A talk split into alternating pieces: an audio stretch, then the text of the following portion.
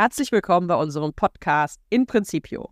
Schön, dass ihr wieder eingeschaltet habt und mit uns durch die drei biblischen Texte dieses dritten Fastensonntags schreitet. Mein Name ist Christel Köhler und ich bin Neutestamentlerin. Und ich bin auch dabei. Mein Name ist Till Magnus Steiner und ich bin der Alttestamentler in der Runde. Die drei Texte des kommenden Sonntags führen uns zu einer spannenden Frage. Worauf gründet sich unser Glauben? Im ersten Text, ein großer Text, den Dekalog werden wir lesen, da gründet sich alles auf den großen Machterweis Gottes. Er führt Israel aus dem Sklavenhaus hinaus. In der zweiten Lesung sagt uns Paulus, dass unser Glaube auf dem Gekreuzigten gründet. Der Gekreuzigte ist das Symbol unseres Glaubens. Und im dritten Text dann haben wir einen Text voller Zeichen, der uns vorführt, wie Jesus auftritt. Und wir lernen dann auch, dass die Gründe für unseren Glauben beziehungsweise die Zeichen, die uns angeboten werden, mehrere Ebenen des Verstehens haben. Und so kommen wir vielleicht zu ansatzweise einer Antwort oder Antworten auf die Frage, worauf gründet unser Glauben. Wenn wir in den ersten Text, mit dem wir beginnen wollen, mit der zweiten Lesung, also dem Text aus dem ersten Korintherbrief, einsteigen, dann ist eine ganz wesentliche Sache da drin eigentlich, dass hier das worauf gründet unser Glaube, als eine Alternative dargestellt wird. Es werden erstmal zwei Optionen dargestellt von Paulus. Die Juden fordern Zeichen, die Griechen suchen Weisheit und dann, vielleicht liest du mal den Vers 23, Till. Wir dagegen verkünden Christus als den Gekreuzigten. Interessant finde ich hier als den Gekreuzigten, nicht als den Auferstandenen. In der Tat, weil Paulus wirklich deutlich machen will, es geht hier um etwas ganz anderes als die Juden und die Griechen, immer vielleicht in Anführungsstrichen zu setzen, als das, was die eigentlich erfordern oder was die brauchen, um irgendwie eine Grundlage für ihren Glauben zu finden. Und bei Paulus muss man ja auch bedenken, er selbst war ja Zeit seines Lebens Juden, Jude, aber hatte ein Bekehrungserlebnis, in dem er dem Auferstandenen begegnet ist. Für ihn war dieser Machterweis, diese Einsicht, ah, die Christen ahnen da doch was Richtiges, war dieser Machterweis, da ist jemand von den Toten auferstanden. Hier nun aber redet er zu der Gemeinde nicht über den Auferstandenen, sondern über den Gekreuzigten, weil das doch, wie er im Text ja auch sagt, irgendwie in den Augen der Welt doch töricht scheint. Paulus arbeitet an dem gesamten Text eigentlich mit Gegensätzen. Das kann man, glaube ich, gut so beschreiben. Er fängt eben an schon mit die Juden fordern Zeichen und spielt darauf an, das werden wir dann gleich auch im ersten Text, also im Dekalog hören, dass der jüdische Glaube sich oft festhält, in einem positiven Sinne, sich eine Grundlage schafft auf dem, wie sich Gott den Menschen zeigt, wie er sichtbar wird durch sein eigenes Handeln, durch das Handeln der Propheten, durch seine Gesetze und Worte und so weiter und so fort aber dass das eben für die Juden eine Glaubensgrundlage ist. Und demgegenüber sagt er auch nochmal, ja, und die Griechen, also die restliche Welt sozusagen, kann man fast ja zusammenfassen, die suchen mit ihrer Philosophie nach Erkenntnis, nach ein bisschen auch logischem Denken, etwas, das einen großen Sinn ergibt, einen großen Narrativ auch, eine große, ja, eine große Logik hinter allem, wo man sagen kann, ja, das ist stimmig. Und da setzt er ja auch pointiert gegenüber einen, der am Kreuz gestorben ist. Und das muss man vielleicht dazu bemerken. Das gilt für Juden als auch für Heiden, beziehungsweise sowohl für Griechen als auch für Römer. Das Kreuz ist nie ein großes Wunderzeichen. Das Kreuz ist nie ein großer Narrativ mit einem Happy End. Für Juden ist das Kreuz, gemäß dem Buch Deuteronomium, der Ort des Verfluchten, von Gott Verworfenen. Und für die antike Welt, Römer und Griechen, die, die am Kreuz starben, das waren niemals römische Bürger, sondern das waren die anderen, die stark bestraft wurden, deren Leben im Nichts endet. Paulus beschreibt, für die Juden ist das Kreuz ein Ärgernis. Es ist der Ort, an dem wirklich die Verfluchten zu Tode kommen. Und eben an der Stelle spricht dann Paulus auch wieder von den Heiden und nicht von den Griechen, also von denen, die, die nicht jüdisch glauben. Das ist ihm hier wichtig. Für die ist es eine Torheit, weil wie kann man an einen Erlöser, an einen Retter, auch an einen Gott glauben, der auf diese Art und Weise aus der Welt geht. Das ist irgendwie keine Superheldengeschichte und eigentlich sucht man ja genau diese Narrative des Helden, des Erlösers, aber das funktioniert nicht mit dem Symbol des Kreuzes. Und jetzt kommt eben der Paulus dazwischen.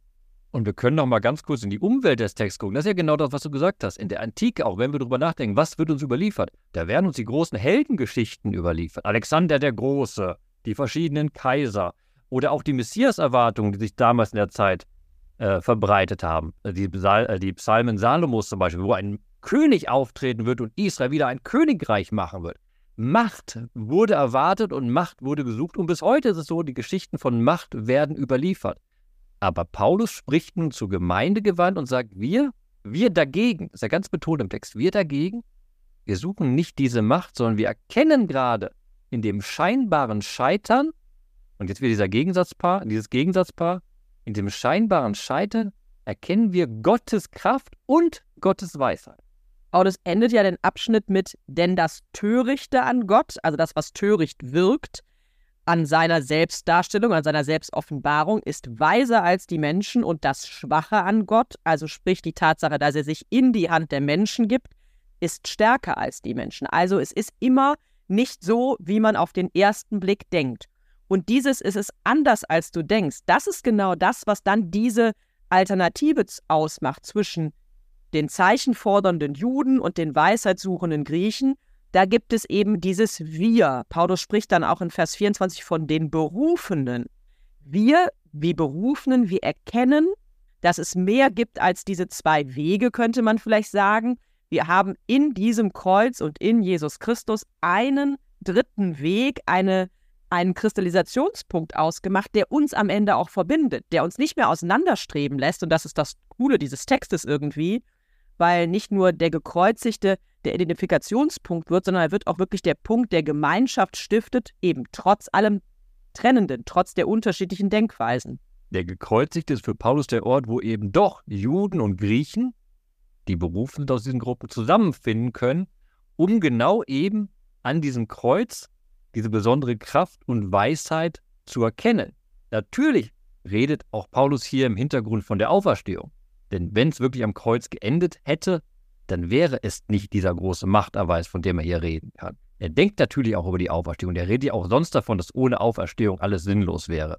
Und das ist aber jetzt nun gerade das Besondere, dass eben diese zweite Ebene durch das Kreuz hindurch, durch diese Abstieg in die Niederung, die eigentliche Kraft, also diese eigentliche Machterweis Gottes wirklich passiert würde und durch das Kreuz hindurch hin zur Auferstehung dieser große, nachvollziehbare Narrativ, der irgendwie allem einen Sinn gibt, erstanden ist. Und das ist das Identifikationsmerkmal, das ist das, was die Gemeinde zusammenhält, dass sie das genau erkennen in ihrer Situation als kleine Gemeinde in der großen Weltgeschichte.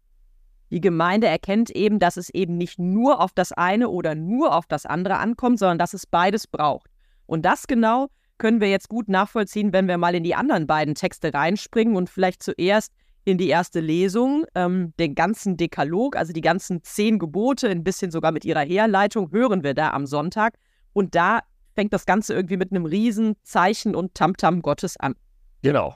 Tamtam -Tam ist vielleicht ein bisschen komischer Begriff dafür, aber es ist ein, eine schöne Einleitung, weil keine Sorge, das könnt ihr alles nachlesen. Wir werden jetzt nicht über die Einzelgebote sprechen. Ihr wisst ja, auf unserer Homepage www.inprincipio.de habt ihr für alle drei Texte die Einzelkommentierung vorliegen.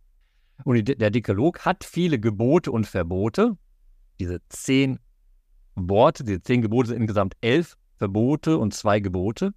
Und das Spannende daran ist, wenn man im Judentum anguckt, ist das erste Gebot nach unserer Zählung gar kein Gebot. Lies vielleicht mal das, was im Judentum als erstes Gebot gezählt wird, weil das die Grundlage für den gesamten Text ist, der uns da vorliegt.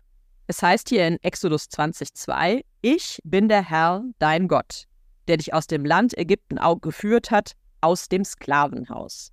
Damit beginnt der Text im Alten Testament, der der einzige Text ist, den Gott selbst geschrieben hat nach der Überlieferung. Sozusagen der wichtigste Text aus der Feder Gottes, der nebenbei zweimal vorliegt im Exodus und in Deuteronomium.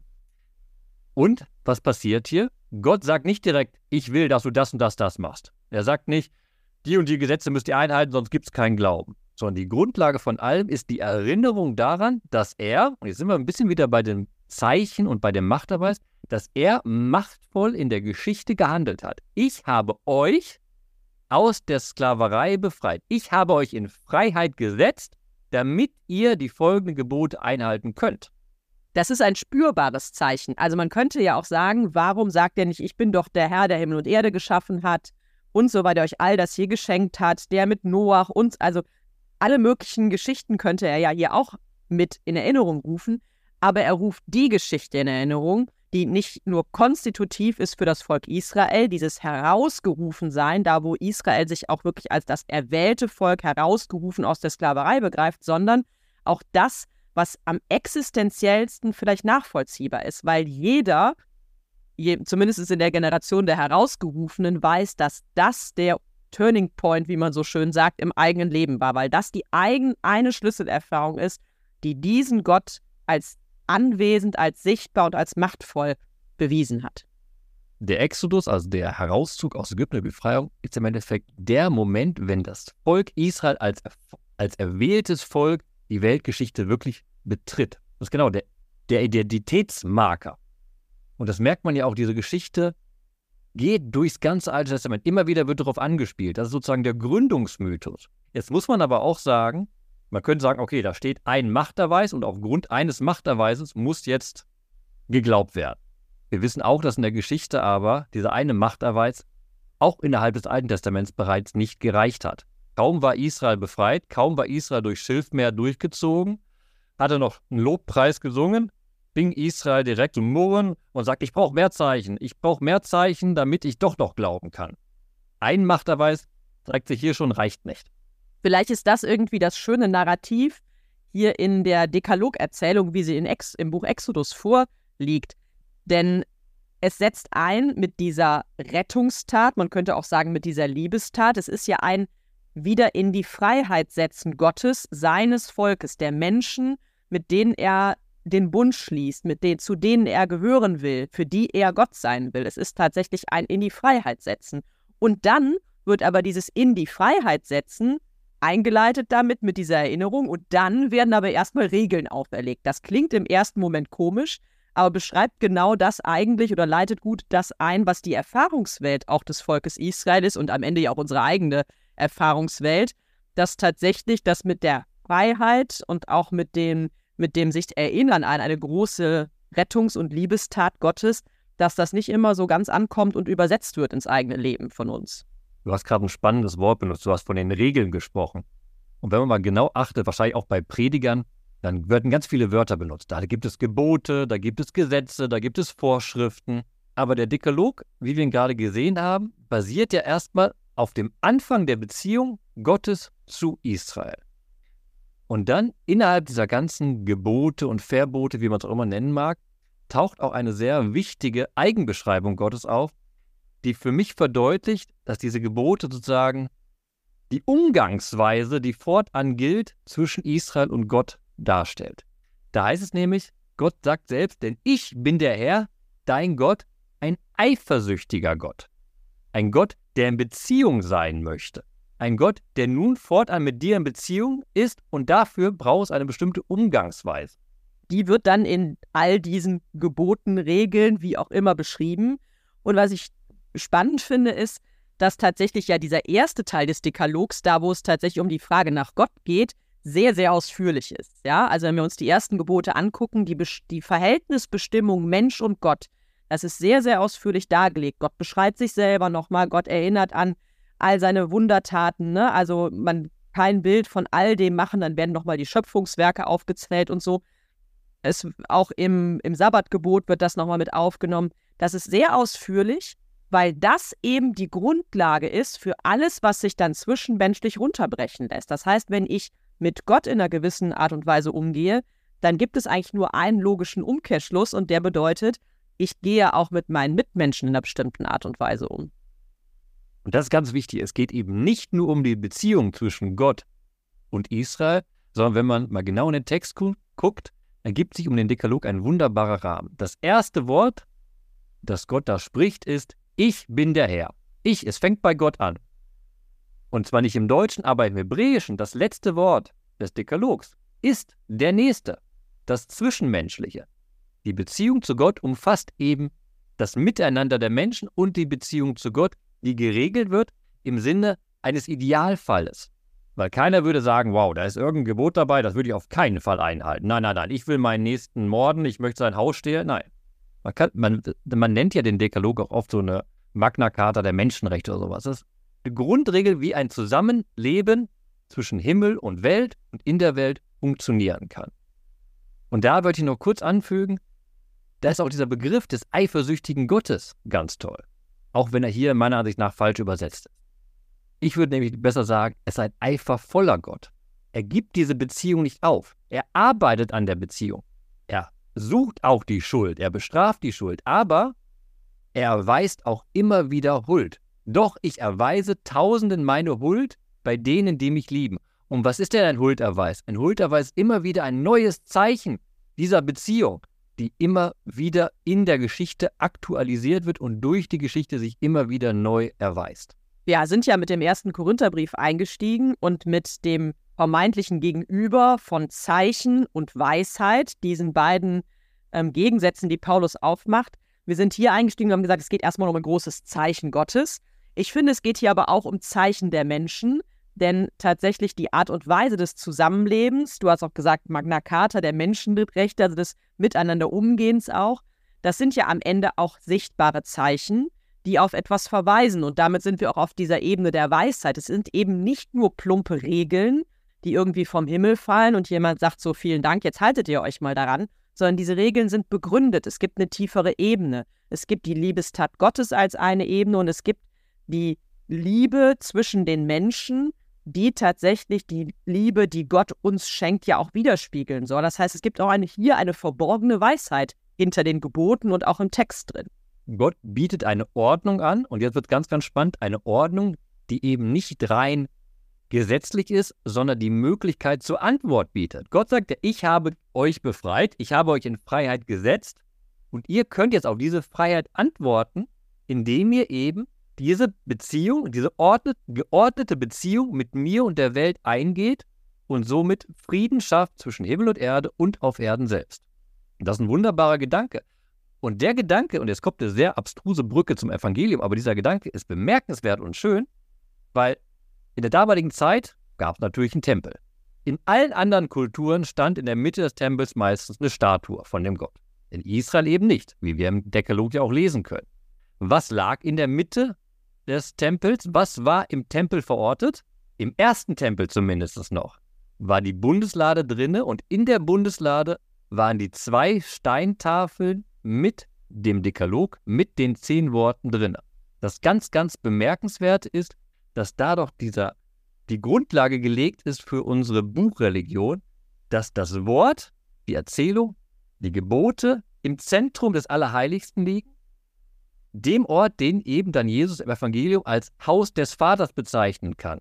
Den Ort, den er reinigen muss, weil da Ort der Gottesbegegnung ist, in dessen Zentrum früher einmal das Wort Gottes gelegen hatte.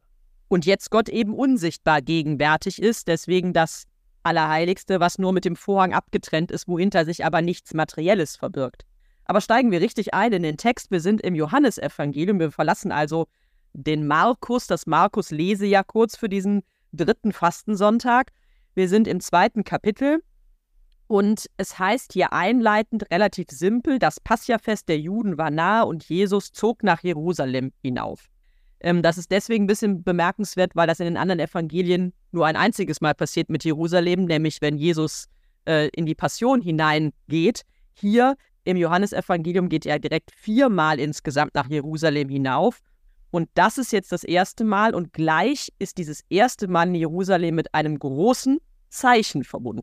Zeichen ist noch gelinde ausgedrückt. Hier haben wir es bei Johannes bewusst am Anfang seines Auftretens. Bei Johannes ist noch nicht viel passiert. Da ist die Hochzeit in Hochzeit in Kanaa passiert. Und jetzt so das richtig erste große Auftreten Jesu ist direkt am Anfang der Grund, warum er nachher auch gekreuzigt wird wahrscheinlich. Was passiert? Er geht in den Tempel, habe ich schon vor ihm gesagt, er reinigt den Tempel und sagt, das ist das Haus meines Vaters und schmeißt Tische um, haut mit einer Geißel aus Stricken auf die Tiere, dass sie rausgetrieben werden, auf die Hände, dass sie rausgehen und sagt, das geht so nicht. Das ist kein Ort des Gebetes, das ist nicht das Haus meines Vaters, wie es sein soll und wie es im Propheten Sacharja auch verkündet wird. Vielleicht eine Sache hier zur Ehrenrettung Jesu, auch wenn das nicht meine Aufgabe ist, aber es heißt nicht, dass er sie schlägt, sondern nur, dass er sie hinaustreibt mit der Geißel. Also vielleicht von Schlagen ist hier nicht die Rede, aber es ist natürlich das, was wir bildlich sofort vor Augen haben. Da ist jemand in einem Furor, hier heißt es ja auch der Eifer, ähm, so interpretieren es seine Jünger, der Eifer für dein Haus wird mich verzehren. An diese Schriftstelle erinnern sich die Jünger.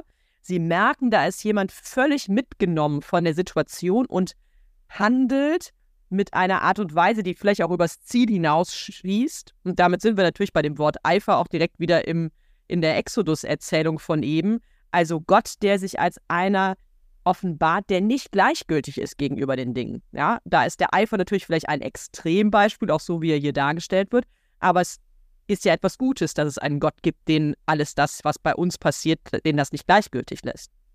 Der Eifer entzündet sich am Unterschied zwischen der Realität und dem Ideal.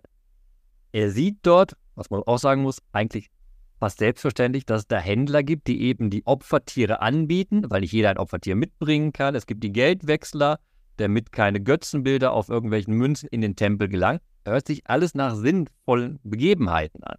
Aber er sagt ganz bewusst, nein, ich habe eben schon auf Sacharja angespielt. In Sacharja steht nämlich auch, äh, es wird keine Händler mehr geben im Tempel. Sacharja macht das große Bild, es gibt einen barrierefreien Tempel. Jeder kann dorthin kommen. Der Opfer ist je, das Opfer ist jedem zugänglich, es ist ein Ort des Gebetes für jeden. Es gibt keine Begrenzung, keine materielle Begrenzung mehr.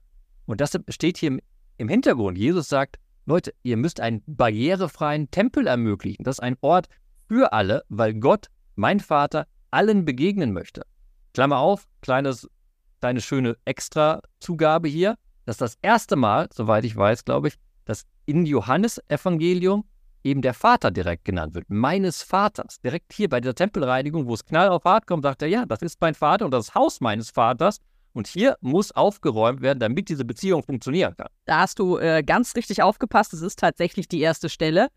Und es liegt, glaube ich, nicht an dieser Formulierung Jesu, sondern an seinem gesamten Auftreten, dass dann im zweiten Teil des Textes wir von dieser Tempelreinigung eigentlich weggehen und plötzlich auch das erste Mal so richtig explizit die Juden das Wort ergreifen. Mit Juden ist jetzt nicht das gesamte Volk gemeint, sondern die jüdischen Autoritäten. Das sind die groß, ist die große Gruppe im Johannesevangelium, die immer wieder auftaucht. Und die sagen zu ihnen dann, die sagen was ganz Spannendes. Gerade hat Jesus eine Zeichenhandlung gemacht. Dann fragen sie, welches Zeichen lässt du uns sehen, dass du dies tun darfst? Also mit anderen Worten, zeig mir erstmal, wer dich hier eigentlich beauftragt hat, ja? Ähm, und das ist natürlich totaler Nonsens, weil dieser Satz irgendwie deutlich macht, dass die auf einer doppelten Ebene das Ganze nicht verstehen. Also erstens, wenn jetzt jemand in Eifer ist, dann ist er wahrscheinlich eher nicht legitimiert für irgendwas. Das bedeutet ja gerade, es ist nicht meine Aufgabe, sondern ich empöre mich über Missstände, ja? Also das ist schon mal irgendwie schief gelaufen. Und das Zweite ist, sie fragen nach einem Zeichen, und haben aber gerade ein Zeichen erlebt, ja. Das heißt also, sie verstehen gar nicht, was das wirkliche Zeichen ist. Sie brauchen ein Zeichen für das Zeichen und sehen das erste Zeichen, diesen Eifer eben nicht als das, was es ist, nämlich am Ende ja als ein sich selbst offenbaren Gottes bzw. des Gottessohnes, der hier deutlich macht, so geht es nicht. Ähm, ich bin mit dem, was hier passiert, nicht einverstanden. Und dann öffnete Text, und das ist faszinierend, eine dritte Ebene weil die Juden, also verstehen das erste Zeichen nicht, fragen nach einem neuen Zeichen und Jesus macht dann eine ganz neue Ebene auf und sagt, ja, ja, und das ist auch schwierig zu verstehen im ersten Mal, reißt diesen Tempel nieder. Das ist doch undenkbar für Juden, dass man diesen heiligen Tempel, den Ort des Opfers, zerstören sollte. Reißt diesen Tempel nieder und in drei Tagen werde ich ihn wieder aufrichten. Und dann ist eben das Wortzeichen da, was schon hinweist eben auf das Kreuz und auf die Auferstehung.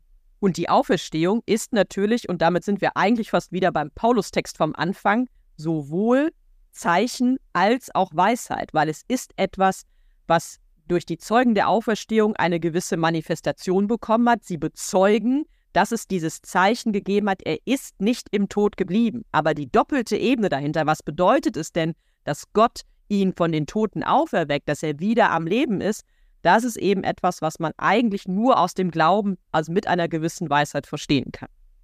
Genau, und diese Weisheit, beziehungsweise ich würde das Wort Erkenntnis benutzen, diese Erkenntnis haben die Jünger dann auch, wie es auch im Text steht, erst nach Ostern, als er von den Toten auferweckt wurde, erinnerten sich daran und dann ergab ihnen alles einen Sinn. Dann verstanden sie den großen Narrativ, der dahinter lag, Gottes Kraft, die sich da offenbart hatte und diese Weltordnung, die das Heil bringt. Es bedarf eben dieses ganzen Zusammenhangs, den man erkennen muss. Dann wird eben auch, wie es in der zweiten Lesung heißt, aus diesem Gekreuzigten der eigentliche Ort der Gotteskraft und der Gottesweisheit. Vielleicht erinnert ihr euch, falls ihr den letzten Podcast auch gehört habt, dass wir genau darüber auch am Ende der Verklärungsperikope schon einmal gesprochen haben, dass Jesus sagt, sprecht nicht darüber, bis der Menschensohn von den Toten auferstanden ist. Ihr braucht diesen Verstehensmoment, um all das Unterschiedliche richtig zu deuten. Und das ist ja auch das, was Paulus im ersten Gründerbrief sagt. Das Kreuz alleine ist erstmal Ärgernis oder Torheit. Um die Bedeutung des Kreuzes zu verstehen, braucht es mehr als das, denn es braucht die Erfahrung, dass in dem Kreuz sich Gottes ganze Liebe, Gottes ganze ähm, Zuwendung zum Menschen eigentlich offenbart. Und deswegen ähm, ist es so wichtig, auch an dieser Stelle tatsächlich einen zweiten Blick zu wagen und einen Moment abzuwarten, um richtig zu verstehen, so wie es die Jünger hier offenbar tun. Das richtige Verstehen ist eben im Text auch dargestellt, beziehungsweise die Antithese dazu wird dargestellt. Also Jesus nimmt diese neue Ebene auf und redet eben davon, dass der Tempel niedergerissen werden muss, er selbst als Ort der Gottesbeziehung und Gottesbegegnung sterben wird und dann auferstehen wird. Aber die Juden, wie es im Johannes-Evangelium heißt, beziehen eben diese Aussage auf den Tempel natürlich in ihrem Moment und sagen, der wurde doch 46 Jahre gebaut, den kannst du doch nicht einfach wieder aufbauen so schnell, das geht doch gar nicht. Also da werden uns als Lesern zwei Verstehensebenen aufgewiesen. Einerseits die Perspektive der Juden in der Geschichte, die natürlich die Auferstehung noch nicht gesehen haben, beziehungsweise wir als Leser, die wir von der Auferstehung wissen und diese neue Ebene viel besser verstehen können. Jetzt gibt es noch drei ausleitende Verse aus diesem Evangelium, die wir der Vollständigkeit halber nicht ganz unterschlagen wollen. Vielleicht ist wichtig zu wissen, dass die auch schon in die nächste Erzählung, das ist das Gespräch mit Nikodemus, auch überleiten, wo es auch um das Verborgene und um ein Erkennen geht, was nicht auf der ersten Ebene passiert. Es heißt dann nämlich zusammenfassend noch, während Jesus zum Passafest in Jerusalem war, kommen viele zum Glauben an seinen Namen. Übrigens für uns nochmal eine schöne Brücke in das Buch Exodus zurück. Ähm, sie kommen zu dem Glauben, weil sie die Zeichen sahen, die er tat. Also da wird explizit nochmal das Zeichen erwähnt. Und dann gibt es einen ziemlich harten Satz, der ähm, Jesu Reaktion darauf charakterisiert. Ja, es endet irgendwie am Sonntag alles nicht so prächtig und so toll. Also erstmal ist es doch wunderbar, Jesus macht weitere Zeichen und Wunder und die Leute sehen, dass da eine besondere Kraft am Wirken ist und kommen zum Glauben an diesen Jesus. Was auch immer sie glauben, aber sie erkennen, dass da etwas Besonderes, etwas Göttliches passiert. Jesus selbst sagt aber, und das ist die harte Kritik, ein reiner Wunderglaube, ein reiner Zeichenglaube hilft den Menschen nicht weiter. Es führt nicht zu Umkehr, es führt nicht zu einer neuen Existenz, es führt nicht zu einer neuen Identität, wenn man sich nur an den einzelnen Wundern ausrichtet. Deswegen heißt es hier, Jesus selbst aber vertraute sich ihnen nicht an, also offenbarte sich nicht im Wesen als der Sohn, der vom Vater gesandt ist, denn er kannte sie alle. Ja, also Vertrauen könnte ja auch Glauben heißen. Also er glaubt noch nicht daran, dass sie durch die Zeichen tatsächlich auch die zweite Ebene erkannt haben, sondern er ist, er ist eher der Meinung, dass sie noch auf dieser Zeichenebene ähm, stehen geblieben sind, dass sie eben tatsächlich noch mehr brauchen, um das dahinter auch zu entdecken. Das ist ein relativ harter Satz, der da am Ende des Evangeliums fällt, aber auch ein Satz, der natürlich am Anfang ermuntert, das Evangelium jetzt erst nochmal ordentlich zu lesen, um dann dem Ganzen auf die Spur zu kommen. Und es ist ein harter Satz, wenn man gleichzeitig nicht die komplette biblische Heilsgeschichte dahinter legt. Weil das ist ja das genau im Endeffekt, was passiert und warum wir Hoffnung haben, wenn wir jetzt die Geschichte weiterlesen, dass es trotzdem doch persönlich enden wird für diejenigen, die glauben, beziehungsweise die wirklich umkehren zu Jesus. Weil ich hatte es ja vorhin gesagt, und das war die Brücke zum Dekalog. Natürlich war der erste große Machterweis die Herausführung aus Ägypten. Aber dieser Machterweis reichte nicht. Das Volk Israel murrte. Das Volk Israel wendete sich von Gott ab, goss das goldene Kalb. Und die Geschichte ging immer weiter von Verfehlung zu Verfehlung, aber der eifersüchtige Gott, der eifervolle Gott, hielt fest an der Beziehung, so wie Jesus trotz allem, auch wenn er hier sieht, dass die Menschen noch nicht wirklich umkehren, an seinem Weg festhält, eben bis zum Kreuz, weil das Kreuz die Erlösung bringen wird für alle Menschen. Jetzt sind wir einen ziemlich großen, großen Bogen gegangen durch diese drei Texte. Wir sind der Frage nach Zeichen, und Weisheit nachgegangen, nach dem, was eigentlich unseren Glauben begründet. Lieber Till, was ist denn der Vers, den du mitnimmst für, diesen, für diese kommende Woche aus dem Sonntag heraus? Nach den letzten Sätzen, die wir gesagt haben, habe ich jetzt gerade dazu entschieden, den Vers 23 mitzunehmen. Wir haben jetzt viel über Zeichen geredet und da steht, während er zum Paschafest in Jerusalem war, kamen viele zum Glauben an seinen Namen, da sie die Zeichen sahen, die er tat. Und ich gestehe ein, ich wünsche mir auch ab und zu ein Zeichen. Wäre schön, so ein himmlisches Zeichen oder irgendein Wunder, dass man sagt, ja, daran, wo ich glaube, das ist, das ist so. Das ist passiert. Und immer wieder treffe ich auch Leute, was jetzt in Jerusalem nicht verwunderlich ist, die sagen, ja, die haben ein Zeichen bekommen, die haben irgendwie gefühlt, da war eine Macht, da ist was passiert. Ich habe kein Zeichen bisher bekommen. Aber ich finde diesen Satz wichtig zum Mitnehmen, um zu sagen, auch das Zeichen würde mir wahrscheinlich nicht genügen. Das Bemerkenswerte ist ja, was ich gerade angedeutet habe, zu verstehen, dass durch die Geschichte hindurch immer wieder es Machterweise und Zeichen Gottes gab, die wir übermittelt bekommen haben durch die Tradition, durch die Bibel und zu fragen, okay, wie verändert mein Leben eigentlich das große Zeichen, der große Machterweis, Gottes Kraft und Gottes Weisheit, an die ich glaube, die sich da am Kreuz und im leeren Grab offenbart hat. Also dieses, ein bisschen diese Spannung auszuhalten, natürlich will ich ein Zeichen haben, aber auch wissen, dass die Geschichte der Menschheit voller Zeichen ist und eigentlich das größte Zeichen mir von den Geschichten in der Bibel schon überliefert wurde, wurde und dass ich daran glauben kann und daran meinen Glauben ausrichten kann. Vielen Dank dir. Ich nehme den Vers 23 aus ähm, 1 Korinther mit wo es heißt, wir dagegen verkünden Christus als den Gekreuzigten. Eigentlich ist dagegen ja nicht so ein sympathisches Wort und so wie es der Paulus hier einleitet, klingt es so wie, wir haben die bessere Lösung ähm, oder wir haben etwas, wogegen wir uns stellen. Das Spannende, und das ist ja sprachlich auch total schön gemacht, das dagegen ist eigentlich das Verbindende. Ähm, also indem es ein Dagegen zwischen zwei Gegensätzen gibt, gibt es etwas Verbindendes, das Kreuz, Christus, den Gekreuzigten. Und gleichzeitig steckt aber in dem Dagegen für mich auch echt ein Impuls. Ähm, das Christentum ist auch eine positive Protestreligion, sich dagegen zu stellen, wenn Menschen versuchen zu sagen, es gibt nur diesen Weg oder es gibt nur jenen Weg. Das Christentum, so zeigt es der Paulus hier auf, das erkennt, dass dass ein Leben nur in Gegensätzen nicht hilfreich ist, auch für ein Zusammenleben nicht hilfreich ist. Und es ist eine Protestreligion, die sagt, wie gesagt, Protestreligion im po positiven Sinne, die sagt, lasst uns die Gegensätze überwinden und das suchen, was uns miteinander verbindet. Die Hoffnung auf Leben, die Hoffnung auf ähm, ein gutes Miteinander, die Hoffnung auch vielleicht auf einen Gott, der Leben schenkt, der rettet, der befreit, etc. Und das ist ein Aufruf dieses Dagegen, das der Paulus hier den Korinthern zuspricht, aber am Ende ja auch uns, wirklich in einem positiven Sinne in eine Opposition zu gehen, neu zu denken, andere Maßstäbe zu setzen, aber nicht in einem Gegen, also in einem sich absondern von der Welt und von den anderen, sondern immer in einem Für, in einem Hinwenden auf die Welt und in einem Hinwenden auch auf die Menschen hin. Und äh, deswegen finde ich das dagegen, so spaltend es erstmal klingt, ein wunderbar verbindendes und auch in die Gemeinschaft rufendes Wort für die kommende Woche. Herzlichen Dank. So, und jetzt seid ihr herzlich eingeladen, unten in die Shownotes reinzugucken. Ihr könnt die drei biblischen Texte dort nochmal nachlesen. Ihr könnt in unsere Einzelkommentierungen reingucken, die dort verlinkt sind. Und wir würden uns freuen, wenn ihr mit uns und allen anderen euren Bibelvers und eure Gedanken dazu auf Facebook mit uns teilen würdet. Wenn ihr den Eindruck habt, unser Podcast oder auch unsere Auslegung helfen euch beim Verstehen der Bibel weiter, dann empfehlt uns und unsere Seite doch gerne auch Freunde, Familien, Arbeitskollegen und dann wünschen wir denen wie auch euch viel Freude beim Bibelentdecken.